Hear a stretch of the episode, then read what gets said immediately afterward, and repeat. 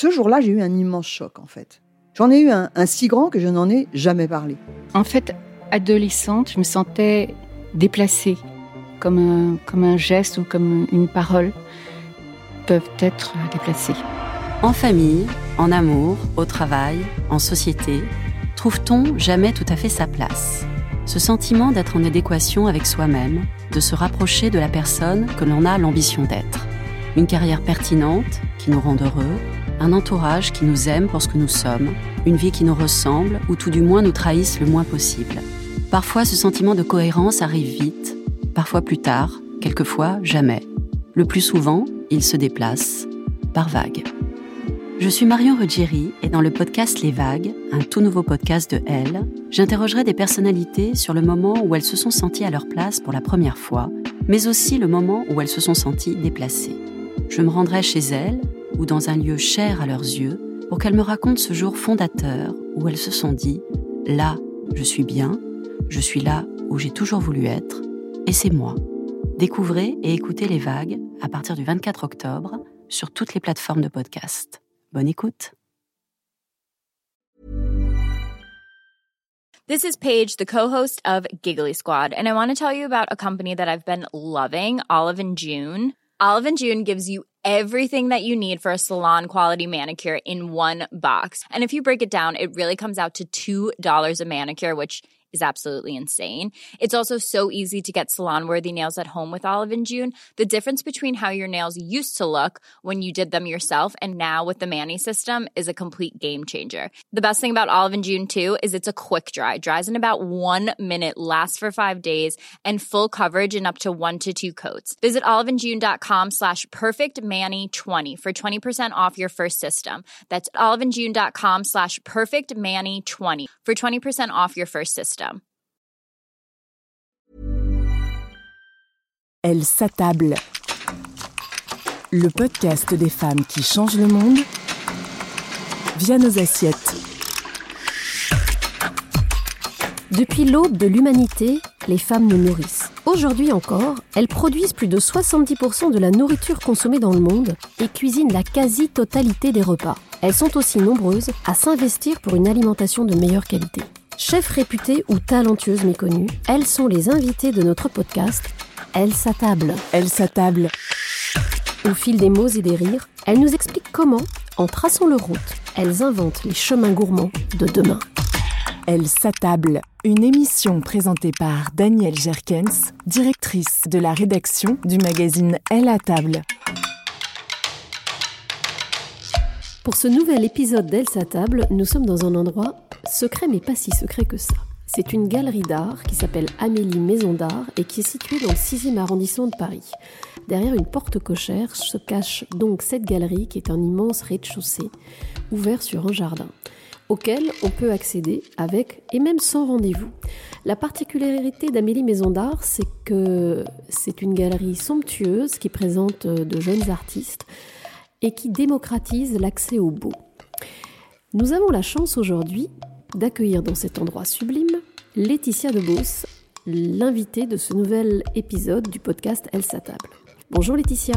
Bonjour Daniel. Elle s'attable. Laetitia de Beauce est une sorte de magicienne.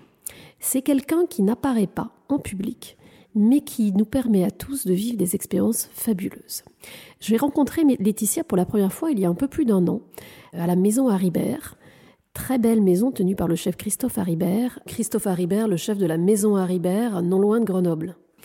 Laetitia est quelqu'un qui aide les chefs, notamment, mais pas uniquement, à trouver leur voix, à exprimer ce qu'ils sont, et qui, à travers ce qu'elle fait, transforme le monde, et notamment via nos assiettes. Alors Laetitia, est-ce que vous pouvez commencer par essayer de nous décrire ce que vous faites? Alors ce que je fais, c'est répondre à une, à une vision qui est de se dire que nos métiers peuvent avoir un impact sur les maux de notre époque, comme la transition agricole, comme euh, la santé par l'aliment, comme euh, enfin tous ces sujets-là qui euh, en fait nous prennent un peu au corps aujourd'hui. Le réchauffement.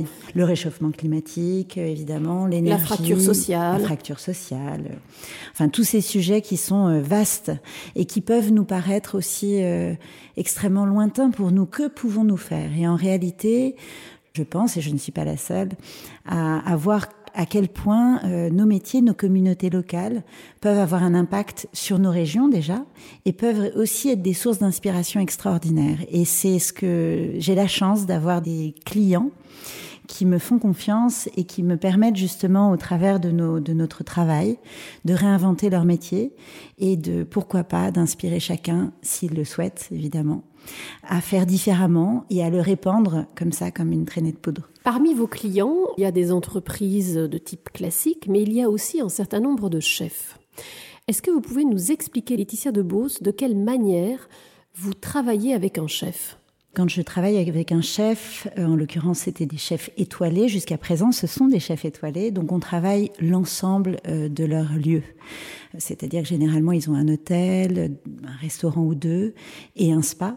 Et donc l'idée c'est déjà de travailler la personne, de savoir qui ils sont, dans quel euh, territoire ils œuvrent et qu'est-ce que justement la nature et cette région peut nous apporter au travers de leur métier. Donc on va, dans un premier temps, analyser, analyser euh, justement cet écosystème, tant humain que végétal, minéral. Vraiment, c'est une vision très holistique. D'abord, c'est cette analyse, euh, ce diagnostic que l'on fait ensemble pour ensuite se dire comment justement je vais appréhender mon métier euh, au travers de ce qui se passe dans notre région. En l'occurrence, pour les chefs, on a quand même des engagements qui sont très similaires les uns les autres, comme la transition agricole, la santé par l'aliment, et puis la revalorisation de l'artisanat dans un contexte où on est, on a le choix entre le transhumanisme et le plus humanisme. Alors, pour être euh, plus concret, le transhumanisme, c'est vraiment le, la machinerie à, à outrance, c'est la technologie à outrance. Et justement, euh, là, on revient sur euh, un savoir-faire, sur l'artisanat qui a été peut-être un peu malmené ces 50 dernières années et qui euh, nécessiterait peut-être une revalorisation euh, au sens noble du terme et pourquoi pas, en tout cas moi c'est l'une de mes croyances, qui puisse avoir un impact vraiment réel sur notre environnement. Et donc j'imagine que ça passe par s'interroger effectivement sur l'identité du territoire, quels sont les producteurs qui travaillent euh, de manière, qui œuvrent, on va dire, le mieux possible dans ce territoire, quelle identité le chef peut exprimer, est-ce que ça revient finalement à leur fournir des sortes d'outils que chacun mettra en œuvre à sa manière? Alors après ce diagnostic, en effet, l'idée c'est de pouvoir euh, leur donner les moyens de pouvoir incarner ces engagements. Et effectivement, puisque il faut être économiquement viable, c'est-à-dire qu'il ne s'agit pas d'être euh, activiste, bien sûr que non. C'est au contraire de pouvoir trouver les moyens d'incarner ce changement. Donc euh, concrètement, quand euh, une brigade ou du moins un chef se dit, bah voilà, j'ai envie de traiter la santé par l'aliment, puisque je comprends qu'en fait notre corps a un pouvoir de régénération extraordinaire et peut-être qu'on a à apprendre. Et justement, l'idée c'est déjà de les mettre tous dans l'apprentissage de la naturopathie de la cueillette sauvage. Et tout ça est extraordinaire pour eux parce que non seulement c'est un puissant fond de savoir pour leur créativité, c'est-à-dire que ça leur permet justement de créer autrement avec d'autres contraintes, des contraintes vertueuses pour l'environnement et pour notre corps. Donc ça c'est assez intéressant. Et puis ça leur permet aussi de pouvoir faire passer un message. Donc on commence par euh, former chacun. Ensuite, on passe aussi sur euh, tout l'aspect, on va dire, euh, classique, dans le sens quel changement d'habitude on peut avoir au sein d'un hôtel pour optimiser nos déchets, optimiser, transformer notre plastique en d'autres matières, etc., etc. Donc on a tout ce travail-là pour ces outils-là déjà engrangés. Ensuite, si on veut aller un peu plus loin, en effet, et c'est là où ça répond beaucoup à la gastronomie, à l'exigence notamment d'un label comme Michelin ou d'autres, ou Goemio ou d'autres. C'est d'être dans l'excellence. Et qu'est-ce que c'est que l'excellence? C'est travailler sa singularité. Et sa singularité, en effet, c'est d'être dans dans un terroir, c'est de raconter notre, notre propre histoire, puisque personne ne peut euh, nous l'enlever, puisque nous, nous sommes ce que nous sommes, et notamment avec les gens qui nous entourent. Nous cherchons des talents, donc euh, déjà les chefs en ont beaucoup, comme les maraîchers, comme euh, plusieurs sourcings en fait d'aliments, mais pas que. On va un peu plus loin justement pour créer voilà un écosystème et un groupe de personnes qui ont la même vision et une expérience globale. Et une expérience globale, voilà. Donc ça passe par ce qu'il y a dans l'assiette, la manière dont c'est travaillé, l'assiette elle-même, Je pense par exemple à des céramistes, euh, l'objet, le décor dans le restaurant. Oui, du coup, euh, il m'est arrivé de faire euh, la décoration en fait de ces lieux pour raconter ces histoires. En fait, tout est prétexte pour raconter notre propre histoire et revaloriser justement les gens qui sont de cette région, quelle qu'elle soit. Et donc, du coup, ce qui est intéressant quand on a les mêmes engagements, c'est que quand on passe d'un lieu à un autre, en réalité, on raconte jamais la même histoire, puisqu'en effet, euh, notamment sur le vivant, là en l'occurrence euh, près de Grenoble, on parlait beaucoup, euh, on est sur la montagne, sur cet univers, voilà, alpin. Quand on va au Finistère vers la butte, qui est un restaurant au bout du Finistère, excellent restaurant au bout du Finistère. Alors Nicolas Conro, chef étoilé, une étoile à la butte, dans le Finistère et qui, en l'occurrence, lui va raconter une toute autre histoire, ne serait-ce que l'océan, puisqu'on est face à cet océan majestueux, mais on a aussi les dolmens, on a aussi d'autres histoires absolument épatantes et, et très mystérieuses comme ça qui jonchent toute cette côte. Donc l'idée, justement, en effet, c'est de prendre tous les prétextes d'un lieu pour justement euh, avoir euh, un impact sur les gens qui vont arriver dans ces endroits.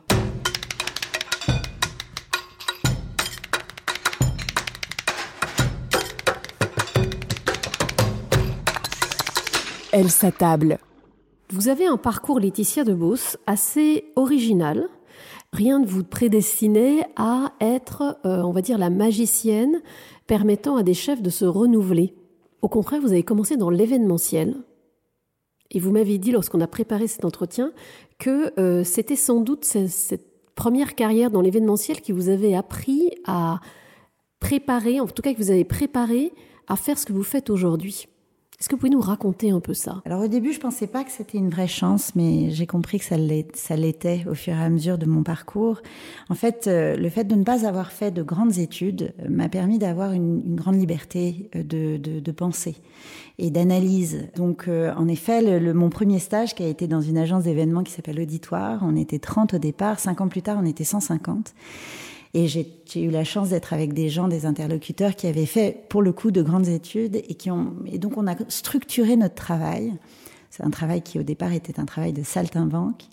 Eh bien, cette structuration de pensée m'a permis de trouver mes propres outils et mon propre regard sur les, les domaines sur lesquels on avait, on avait besoin de me faire travailler. Et donc, ça nous permettait d'avoir une créativité folle. Ce qui, justement, euh, m'a permis d'analyser l'entreprise et l'impact que l'entreprise pouvait avoir sur le monde et notamment socialement. Est-ce que vous diriez, au fort de cette expérience, que justement les entreprises à impact positif sont une réalité? Oui, ça l'est, même si euh, on parle beaucoup de greenwashing, ça existe aussi. Bien voire de social washing aussi. Voilà, voire de social washing, parce que je trouve que la pandémie a quand même euh, remis les choses euh, un peu dans, dans, dans un chemin un peu plus profond, mais initialement, euh, oui, en effet, euh, on pensait que c'était une tendance plutôt, euh, voilà, faisons du green ou.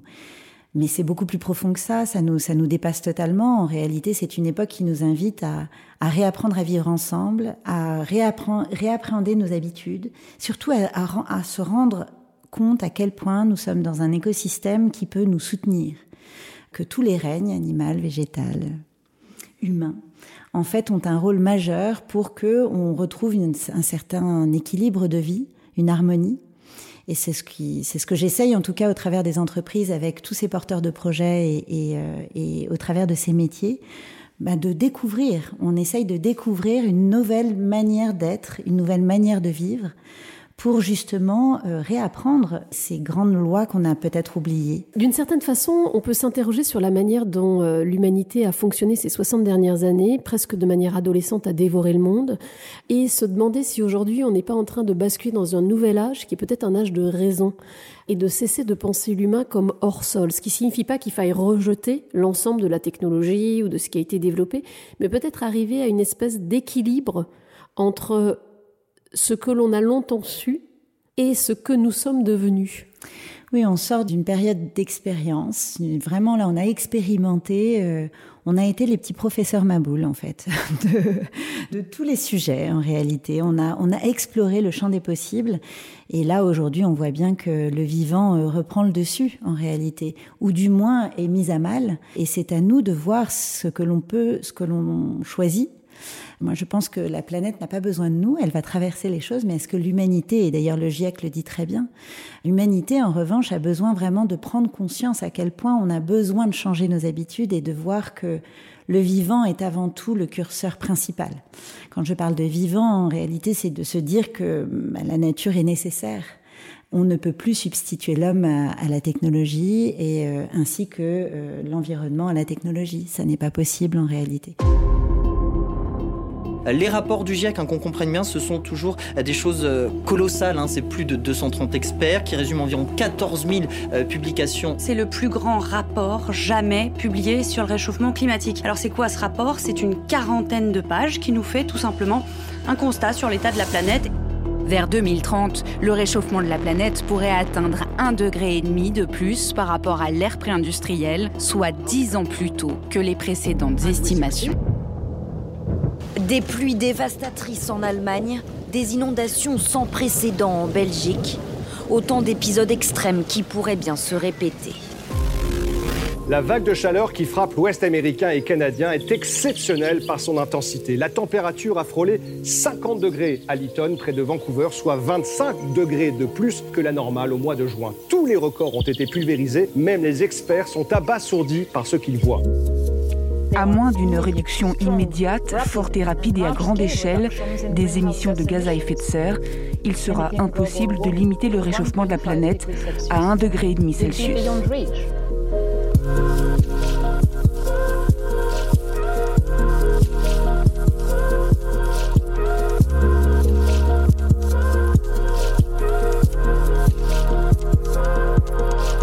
Elle s'attable est-ce que vous, vous diriez, euh, Laetitia Debos, que sur ces questions, l'alimentation et la restauration sont absolument cruciales et essentielles? Est-ce que le changement peut et doit venir de nos assiettes? Alors ça doit venir de nos assiettes dans la vision de se dire qu'en fait l'aliment est notre euh, principale médecine. Enfin, je ne suis pas la seule à l'avoir dit. C'est de se dire à quel point on a entre nos mains une denrée rare et qu'en effet, nos restaurateurs, tous ces métiers de, bouche ont une, un réel impact en fait sur cette rééducation. Et ce que je trouve intéressant dans cette époque, c'est d'appréhender cette époque comme quelque chose comme un véritable plaisir. Pourquoi être dans la contrainte alors qu'en réalité, on a oublié à quel point c'était bon de se régénérer, c'était bon de bien manger. On a expérimenté plein de choses. Aujourd'hui, c'est de se dire que nos challenges, nos, nos, les mots de notre société, en réalité, elles répondent à un déséquilibre. There's never been a faster or easier way to start your weight loss journey than with PlushCare. PlushCare accepts most insurance plans and gives you online access to board-certified physicians who can prescribe FDA-approved weight loss medications like Wigovi and Zepbound for those who qualify. Take charge of your health and speak with a board certified physician about a weight loss plan that's right for you. Get started today at plushcare.com slash weight loss. That's plushcare.com slash weight loss. Plushcare.com slash weight loss. Donc pourquoi ne pas euh, imaginer que notamment donc ces métiers de bouche peuvent justement avoir un impact extraordinaire sur notre santé. Et Dieu sait qu'on en a besoin au vu de ce qui nous arrive aujourd'hui.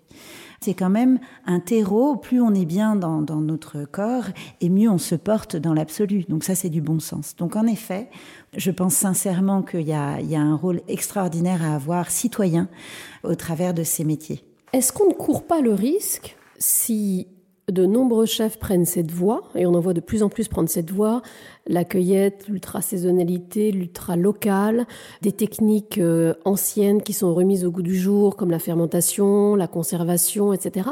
Est-ce qu'on ne court pas le risque d'une autre forme d'uniformité à moyen terme? Un chef va, va explorer ce savoir au travers de son terroir. Donc, dès lors où on habite à côté de la mer, on va explorer les choses différemment que lorsque nous sommes en pleine montagne ou en pleine campagne. Et c'est ça qui est intéressant, c'est qu'en fait, notre éducation, et là je parle vraiment d'une éducation de ce qu'est l'être humain, de ce qu'est le vivant, nous permet de nous réinventer, mais de manière singulière. On n'est justement pas dans le côté euh, mondialisation, euh, absolument pas. Bien au contraire, en fait, c'est ça qui est extraordinaire. C'est une expérience humaine absolument fabuleuse pour soi, mais de manière personnelle dans un premier temps pour ensuite œuvrer pour le collectif.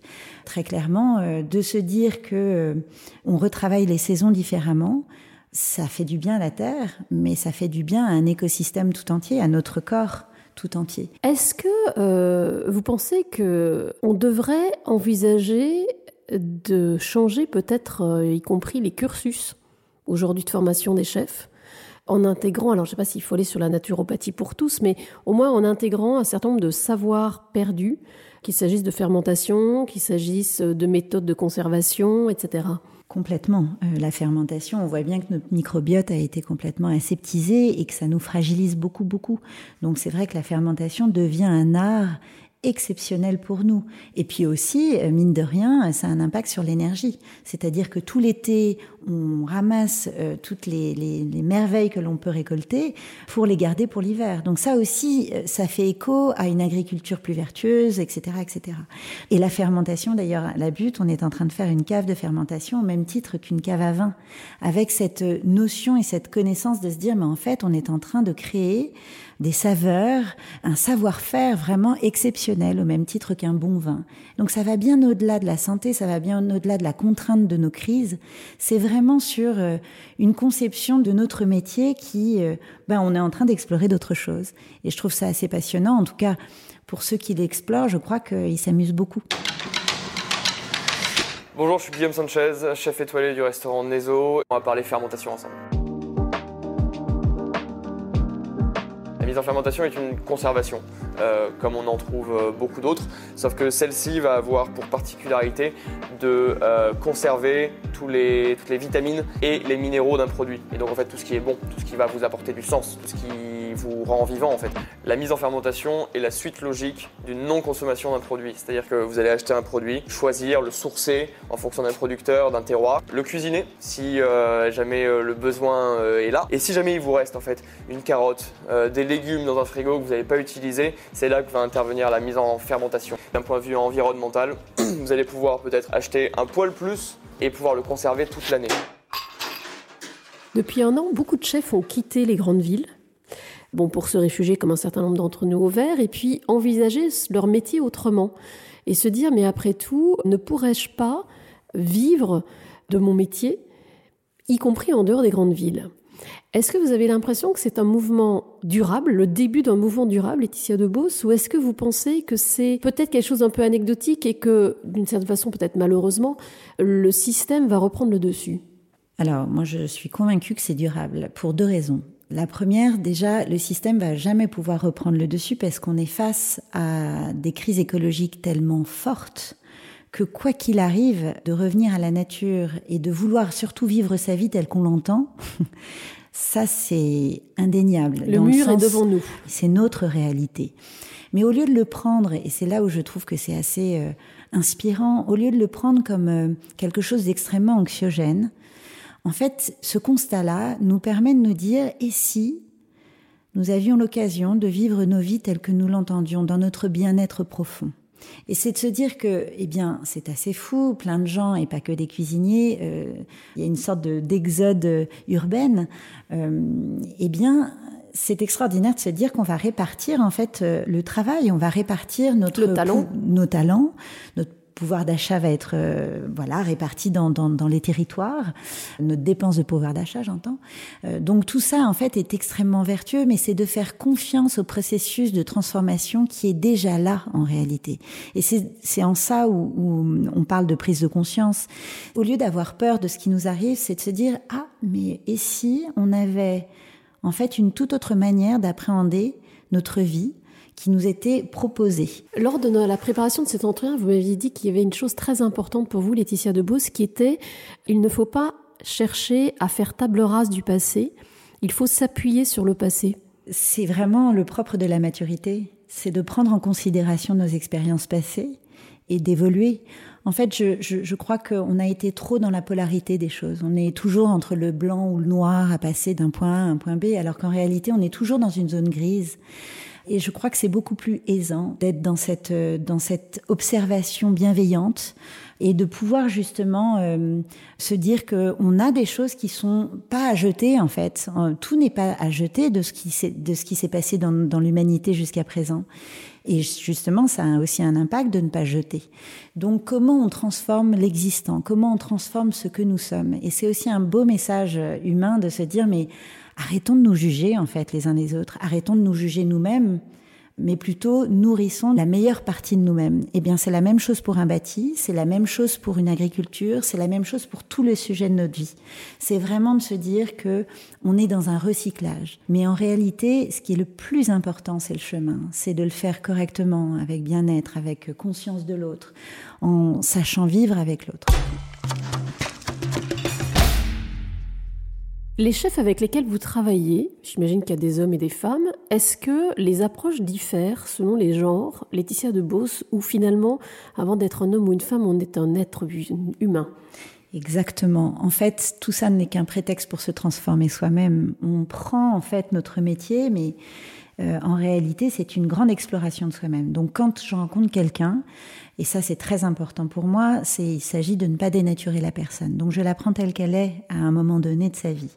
Et donc, on va cheminer ensemble pour aller vers justement cette philosophie de vie. Comment on peut l'appréhender? Comment il peut l'incarner, il ou elle hein? Et en l'occurrence, euh, justement, en effet, euh, ben, on est à des moments de nos vies différents, euh, on est euh, à des prises de conscience différentes. Parfois, on est beaucoup plus avancé sur certains sujets, parfois beaucoup moins sur d'autres. Et c'est OK. Et c'est justement d'ailleurs ça qui fait la magie d'une rencontre et la magie du travail que j'entreprends. En tout cas, moi, je prends beaucoup de plaisir à travailler avec chacun parce que c'est, on est tous dans ce cheminement-là, moi y compris, sur, voilà, et je crois que c'est ça qui est important. Est-ce qu'il y a un sujet qui est plus particulièrement euh, difficile pour les chefs, l'univers de la restauration dans la transformation.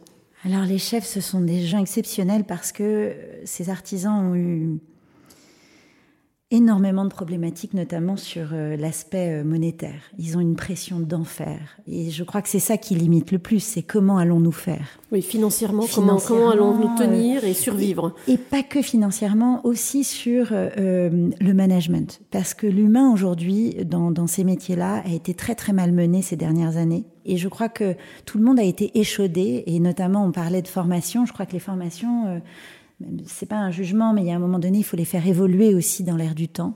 Et, euh, c'est vrai qu'il y, a un certain retard là-dessus. D'ailleurs, dans le cadre des formations, je crois que vous êtes en train de travailler, Laetitia Debos, sur une nouvelle formation avec un organisme relativement connu. Oui, j'ai rencontré Ecotable, qui est un label euh, assez jeune en fait, mais très très très engagé et euh, beaucoup de, de, chefs étoilés commencent à être à être labellisés euh, Ecotable. C'est vraiment une, une très intéressant la manière dont ils ont appréhendé leur projet. C'est ça devient un audit et ça permet à chacun de pouvoir se poser les bonnes questions pour changer ses habitudes. Donc fort de ce métier-là, on s'est on s'est rapprochés les uns les autres et on s'est dit que ça pouvait être assez intéressant de faire une formation, de justement donner ces grands outils, ces outils de transformation au sein d'établissements, restaurants, hôtels et, euh, et spas. Donc que ce soit en présentiel ou euh, par Zoom, euh, en fonction de ce qu'on pourra faire ces prochains mois. Avez-vous l'impression, à travers ce que vous faites aujourd'hui, de semer justement les graines du changement? Je l'espère, je, le fais en tout cas avec cette croyance-là, mais, mais tout en étant très vigilante d'être dans ce chemin parce que on l'est tous en réalité. Donc oui, je l'espère. Je pense qu'on est en train de tous œuvrer. Je vois que voilà, il y a eu des choses qui se sont passées ces trois, quatre dernières années qui sont de l'ordre de la magie, notamment au sein du guide Michelin avec cette étoile verte qui est arrivée et qui est arrivée mine de rien avec des rencontres qu'on a pu euh, peut-être un peu pousser. Euh, ça, c'est d'autres aventures, mais, euh, mais c'est vrai que je le vois bien, on a, on a fait bouger des lignes déjà, euh, alors que ben, on aurait pu croire qu'on était très loin de toute cette réalité-là, et pourtant ça s'est passé. Oui, et qu'aujourd'hui, être un chef ancré dans son territoire, dans la saisonnalité, dans un potager, dans de la cueillette, ça n'est plus comme ça pouvait être considéré il y a une dizaine ou une quinzaine d'années comme quelque chose d'un petit peu exotique, entre guillemets, mais c'est en train de devenir un fondamental pour énormément de chefs. Oui, tout à fait. C'est devenu un fondamental pour énormément de chefs. C'est devenu une source d'inspiration euh, extraordinaire pour chacun. Alors évidemment qu'il y en avait beaucoup qui étaient déjà dedans, mais là c'est devenu vraiment une un fer de lance, euh, même au-delà de ça, euh, une, un savoir-être, une façon de vivre, une façon d'appréhender sa cuisine. La grande révolution, c'est d'arrêter l'isolement. Je crois que ces artisans étaient très isolés dans leur métier et qu'aujourd'hui, justement, euh, ces crises qui nous dépassent totalement nous permettent de nous décloisonner et de décloisonner nos métiers. L'aventure entre un réalisateur comme Édouard Bergeon qui rencontre ses chefs étoilés, Édouard Bergeon est donc à, à réaliser Au nom de la terre, donc, film avec Guillaume Canet. Film avec Guillaume Canet. Qui a eu beaucoup de succès d'ailleurs.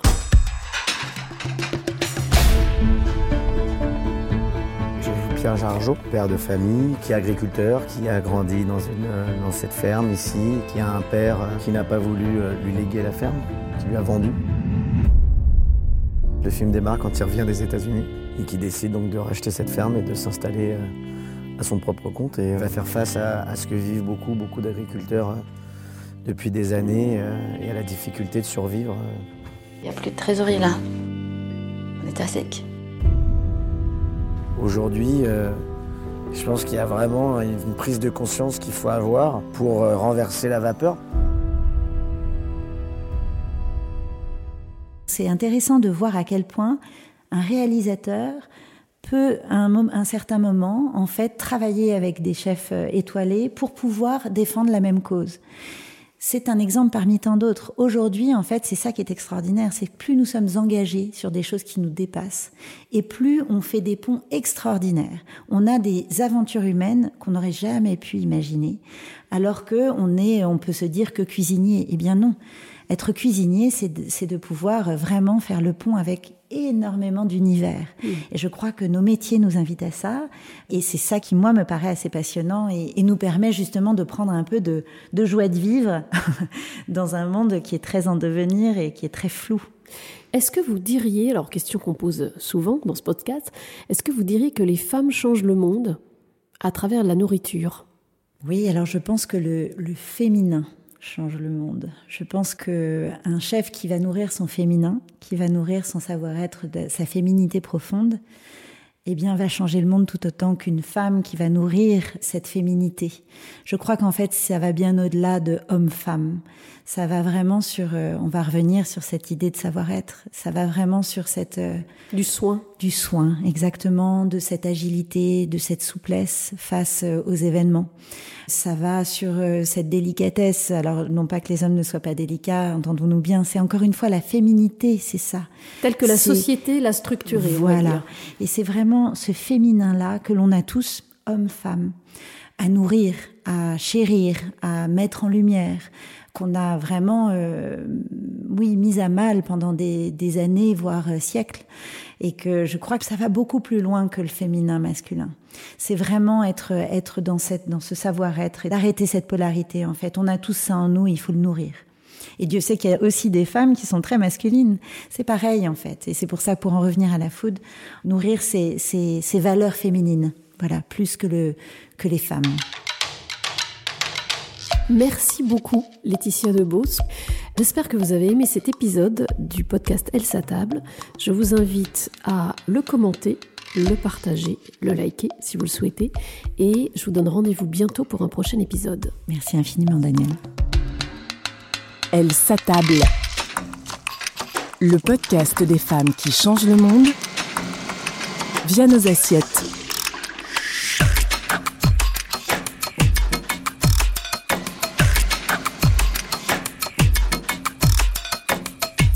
Elle s'attaque. Even when we're on a budget, we still deserve nice things. Quince is a place to scoop up stunning high-end goods for 50 to 80% less than similar brands. They have buttery soft cashmere sweaters starting at $50, luxurious Italian leather bags, and so much more. Plus, Quince only works with factories that use safe, ethical, and responsible manufacturing. Get the high-end goods you'll love without the high price tag with Quince. Go to quince.com slash style for free shipping and 365-day returns. En podcast sur toutes les plateformes de streaming.